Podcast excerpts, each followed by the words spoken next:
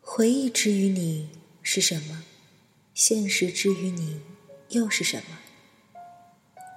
或者这么问：生存、生活，对于你来说是什么？死亡、离开，对于你来说又是什么？听得懂的大道理，逃不出的小情绪。这里是荔枝 FM 二九八九七，属于你和我的。小情绪。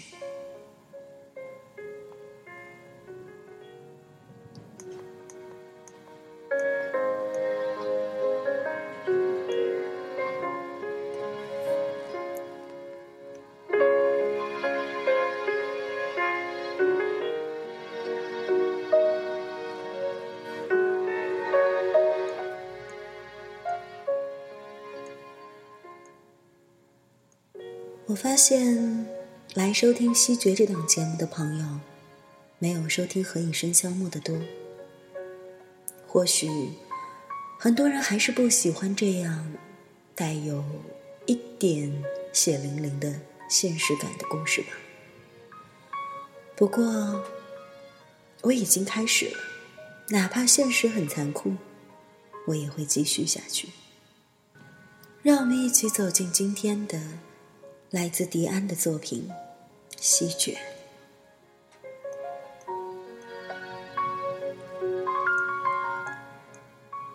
在那之后的很多年，我、郑东尼还有郑南英，我们三个人再也没有提起过这件事情。我们心照不宣，就像是这件事情从来没有存在过。而且，我以为。郑南英应该早就忘记了。那个时候，他毕竟只有三岁零五个月。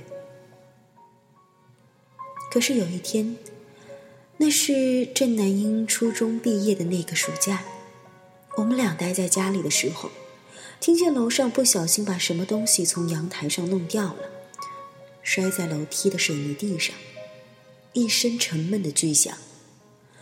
郑南英顿时跳了起来，藏在我的身后。他清澈的，但是慌乱的看着我。他说：“哥哥，他们把热水壶的壶胆弄碎了吗？”于是我就知道，他没忘，一天也没有仇恨。是种类似于某些中药材的东西，性寒微苦，沉淀在人体中，散发着植物的清香。可是天长日久，却总是能催生一场又一场血肉横飞的爆炸。核武器、手榴弹、炸药包，当然还有被用来当做武器的暖水瓶，都是由仇恨赠送的礼品盒。打开它们，轰隆一声，火花四溅，浓烟滚滚。生命以一种迅捷的方式分崩离析。别忘了，那是个仪式。仇恨，祝愿你们每个带着恨意生存的人快乐。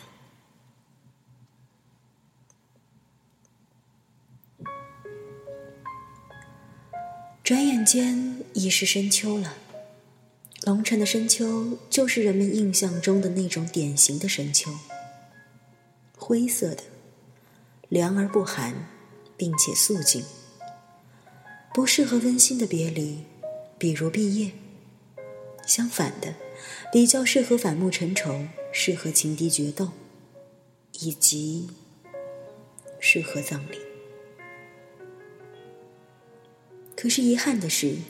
我偏偏就是在三年前的这个时候遇见陈烟的，然后开始了一段我迄今为止维持了最久并且最为认真的感情。郑南英总是缠着我问，我到底喜欢陈烟什么？尤其是在他自认为他谈了恋爱之后，这个问题我很难回答。我不像小叔那样，我不是语文老师，我的表达能力不算好。但是我一直都在努力回答这个问题。对于人们都相信的那种爱情没有理由的说法，我不认同。或者，我们学科学的人总是认为没有什么是不能解释的。若你做不到，是因为你的能力不够，而不是它原本无解。其实我自己也知道，这种想法很有可能是错的。但是遗憾的是，我的劣根性就是如此。陈岩当然也问过我，为什么追他。我说，因为我觉得你人长得漂亮，心肠也好。这似乎是个很无耻的答案，但是事实的确如此。我是在大学里的龙城同乡聚会上认识陈烟的。我是物理系，她是经济系。其实陈烟绝对算不上是个美女，而且她的衣服和发型都没有任何的夺目之处。脸上的表情也总是淡然。有的女人是这样的，一开始你的眼光不会被她吸引过去，但是久而久之，随着日子的推移，不经意间，你开始觉得她很好看，至少她没有任何一个角度是难看的，非常均衡。再过些时间。他的举手投足都让人舒服，于是你发现她的漂亮属于生活范畴之内的漂亮。在这种漂亮面前，你可以心安理得，不用时刻担心自己的行为是否得体。当你恍然大悟，其实他很值得追的时候，对不起，已经有人比你动作快了。而陈烟，就是这样的女人。我呢，就是那个动作快的家伙，我很幸运。陈烟说：“郑希觉，你知道我为什么决定和你在一起？”说这话的时候，他笑了，他的笑容里总是有一种温存的悲戚。我第一次跟你出去吃饭的时候，你一直都在跟我说你们家。你姐姐，你妹妹，简直就像是贾宝玉。他扬起脸，深深的看着我的脸。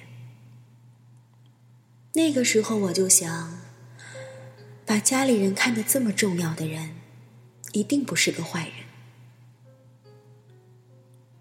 这种时候，通常比较适合细水长流的接吻吧。三年了。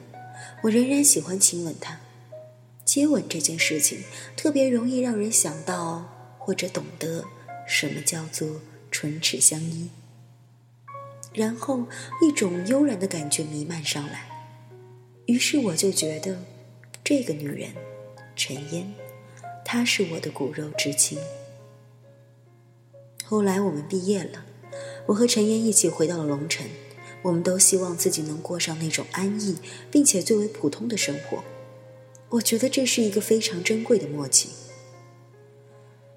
陈岩在一个房地产公司上班，他总是这样向别人解释他的工作：“别误会，我不是售楼小姐，我只不过是会计师手下的小会计，眼睁睁的看着老板爆发，自己的工资永远只有那么一点点。如果不好好调整心态。”早晚有一天 会被气死的。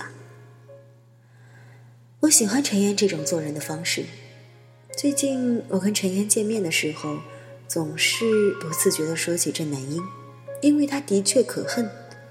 他的学习成绩、他的前途，以及他那个不靠谱的小男朋友，通通令人觉得恶向胆边生。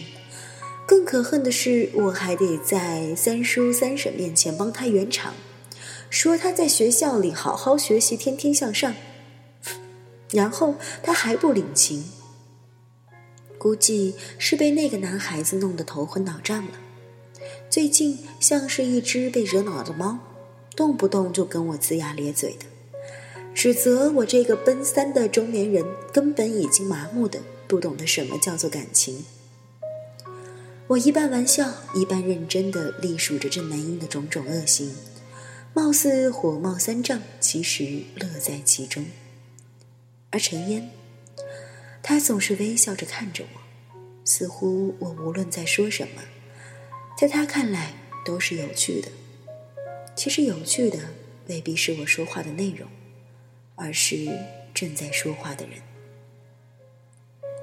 他永远有办法让我安静。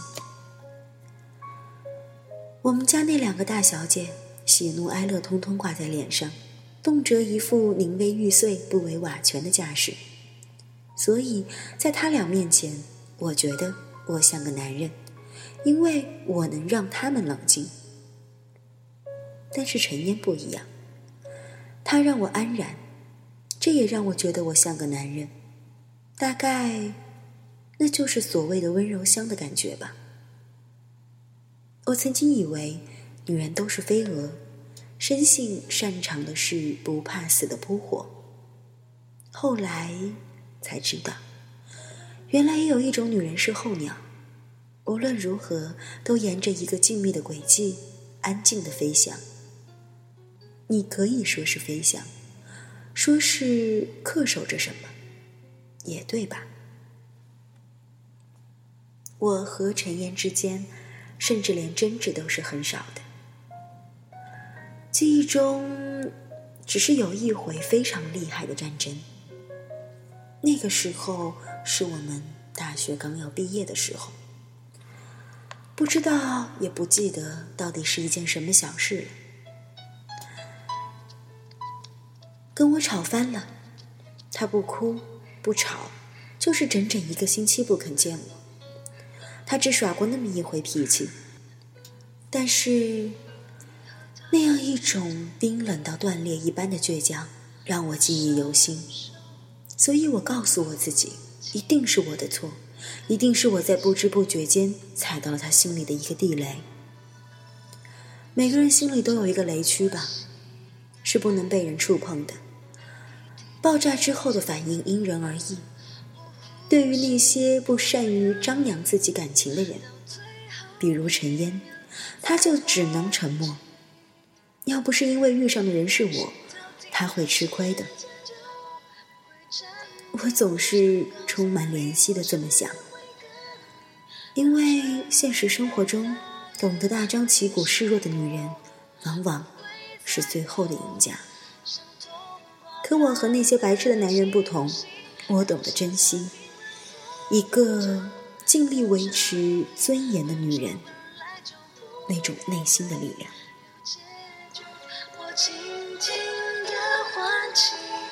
瞬间失去了力气。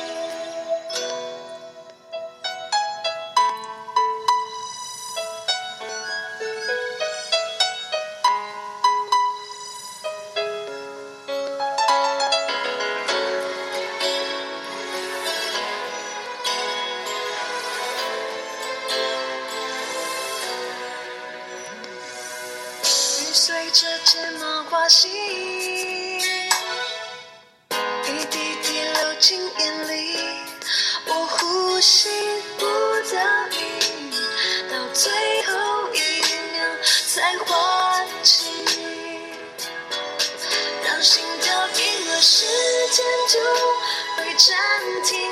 想告诉你，我只会跟你到这里，让大雨淋湿。